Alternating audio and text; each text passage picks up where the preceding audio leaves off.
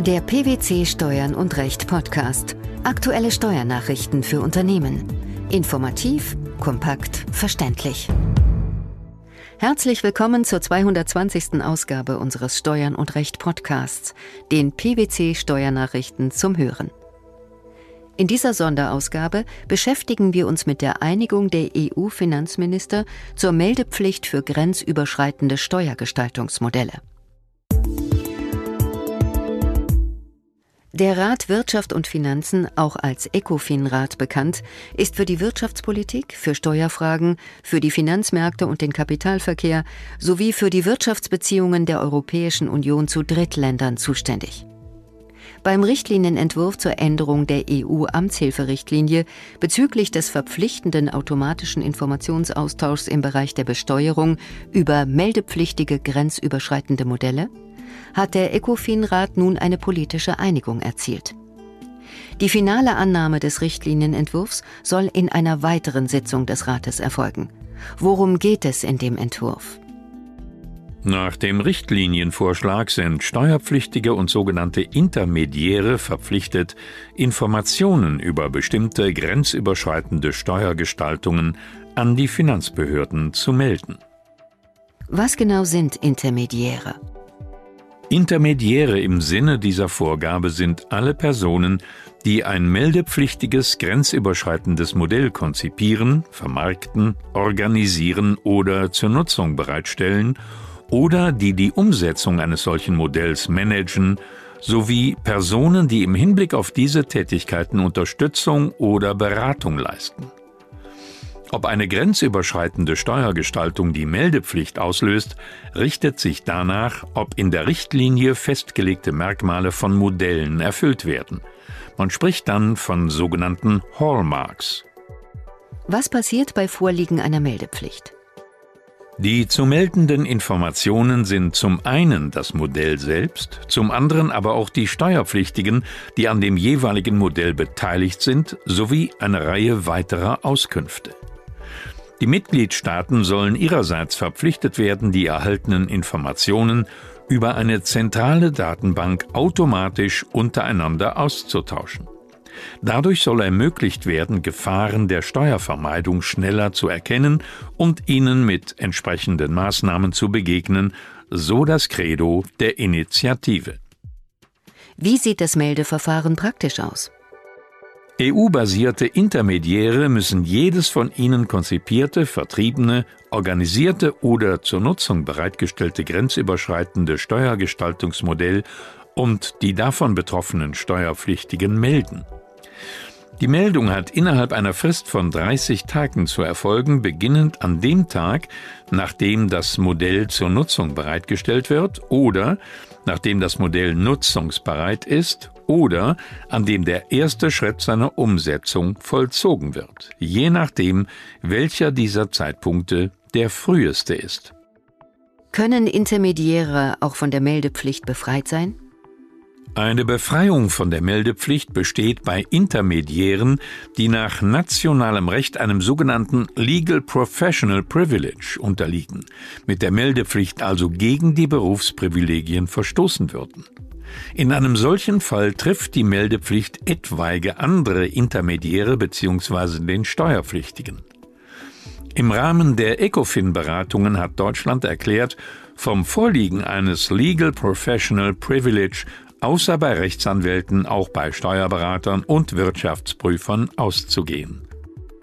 Betrifft die Meldepflicht nur Intermediäre? Nein, EU-basierte Steuerpflichtige trifft die Meldeverpflichtung ebenso. Zum Beispiel, wenn sie das meldepflichtige Modell selbst entwickelt haben oder der Intermediär von der Richtlinie nicht erfasst ist. Wie ist die Meldepflicht beim Steuerpflichtigen geregelt? Die Meldefrist entspricht hinsichtlich Dauer und Beginn derjenigen für die Intermediäre. Ferner räumt die Richtlinie den Mitgliedstaaten die Option ein, Steuerpflichtige dazu zu verpflichten, Informationen über ihre Nutzung des Modells in jedem Jahr der Nutzung zu melden. Kommen wir zu den eingangs erwähnten Hallmarks grenzüberschreitender Modelle. Wann entsteht eine Meldepflicht? Ein grenzüberschreitendes Modell ist meldepflichtig, wenn mindestens eines der notwendigen Hallmarks bzw. Kennzeichen erfüllt ist. Dies können sowohl allgemeine als auch spezifische Kennzeichen sein. Die allgemeinen Kennzeichen und eine Reihe von spezifischen Kennzeichen werden allerdings nur berücksichtigt, sofern das Modell zugleich den sogenannten Main Benefit Test erfüllt. Dies ist der Fall, wenn nachgewiesen werden kann, dass der Hauptvorteil oder einer der Hauptvorteile des Modells die Erlangung eines Steuervorteils ist. Was sind allgemeine Kennzeichen meldepflichtiger grenzüberschreitender Modelle? Die allgemeinen Kennzeichen umfassen unter anderem solche Modelle, bei denen sich der Steuerpflichtige oder ein an dem Modell Beteiligter verpflichten, eine bestimmte Vertraulichkeitsklausel hinsichtlich des Modells einzuhalten. Weiterhin werden beispielsweise auch Fälle erfasst, in denen der Intermediär einen Anspruch auf eine im Verhältnis zum Betrag des Steuervorteils bemessene Gebühr hat. Und was sind spezifische Kennzeichen für eine Meldepflicht? Spezifische Kennzeichen beinhalten zum Beispiel Modelle, bei denen defizitäre Unternehmen erworben werden, um die Verluste zur Verringerung der eigenen Steuerbelastung zu nutzen. Ebenfalls berücksichtigt werden sogenannte zirkuläre Transaktionen durch Einbeziehung zwischengeschalteter, funktionsloser Unternehmen. Zusätzlich wurden spezifische Kennzeichen aufgenommen im Zusammenhang mit grenzüberschreitenden Transaktionen, etwa konzerninterne abziehbaren Zahlungen, die beim Empfänger nicht oder begünstigt besteuert werden, Geltendmachung von Abschreibungen in zwei Rechtsgebieten mit dem automatischen Informationsaustausch über Konteninformationen und der Identifizierung wirtschaftlichen Eigentums sowie mit der Verrechnungspreisgestaltung beispielsweise bei Transfer schwer zu bewertender immaterieller Wirtschaftsgüter oder bei Funktionsverlagerungen. Um Steuervermeidung besser entgegenwirken zu können, ist die Meldepflicht in der Richtlinie zweistufig ausgestaltet. Was bedeutet das praktisch? Es erfolgt zunächst die Meldung des Gestaltungsmodells durch den Anzeigeverpflichteten an die zuständige nationale Behörde. Der Mitgliedstaat, an den die Modelle gemeldet werden, muss diese Informationen automatisch vierteljährlich über eine zentrale Datenbank mit allen anderen Mitgliedstaaten teilen. Besagt die Richtlinie auch, wie mit Verstößen gegen die Meldepflicht umgegangen werden soll? Ja, die Richtlinie verpflichtet die Mitgliedstaaten effektive, angemessene, aber auch abschreckende Sanktionen für Intermediäre und Steuerpflichtige festzulegen, die ihrer Meldepflicht nicht nachkommen.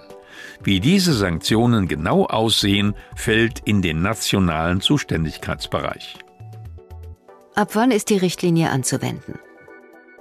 Die Richtlinie ist zwar erst bis zum 31. Dezember 2019 durch die Mitgliedstaaten in nationales Recht umzusetzen und die so geschaffenen nationalen Regelungen sind erst ab dem 1. Juli 2020 vorgesehen. Aber Achtung, die Richtlinie entfaltet bereits für vor diesem Zeitpunkt liegende Sachverhalte Wirkung. Wieso? Der Grund dafür ist, dass die Mitgliedstaaten schon im Rahmen der Umsetzung Regelungen zu treffen haben, nach denen Informationen über grenzüberschreitende Modelle, deren erster Umsetzungsschritt nach Inkrafttreten der Richtlinie vollzogen wurde, bereits zu sammeln und bis zum 31. August 2020 an die nationalen Steuerbehörden zu melden sind. Wie geht es nun weiter? Nach der nun erzielten politischen Einigung bedarf es noch der formalen Verabschiedung der Richtlinie in einer kommenden Sitzung des ECOFIN-Rats. Die Richtlinie tritt 20 Tage nach ihrer Veröffentlichung im Amtsblatt der EU in Kraft. Die erzielte politische Einigung der EU-Finanzminister zur Meldepflicht für grenzüberschreitende Steuergestaltungsmodelle, das war das Thema der heutigen Sonderausgabe unseres Steuern und Recht Podcasts, den PwC Steuernachrichten zum Hören. Wir freuen uns, dass Sie dabei waren und hoffen, dass Sie auch das nächste Mal wieder in die PwC Steuernachrichten reinhören. Steuerliche Beiträge zum Nachlesen finden Sie in der Zwischenzeit unter blogs.pwc.de slash steuern und recht.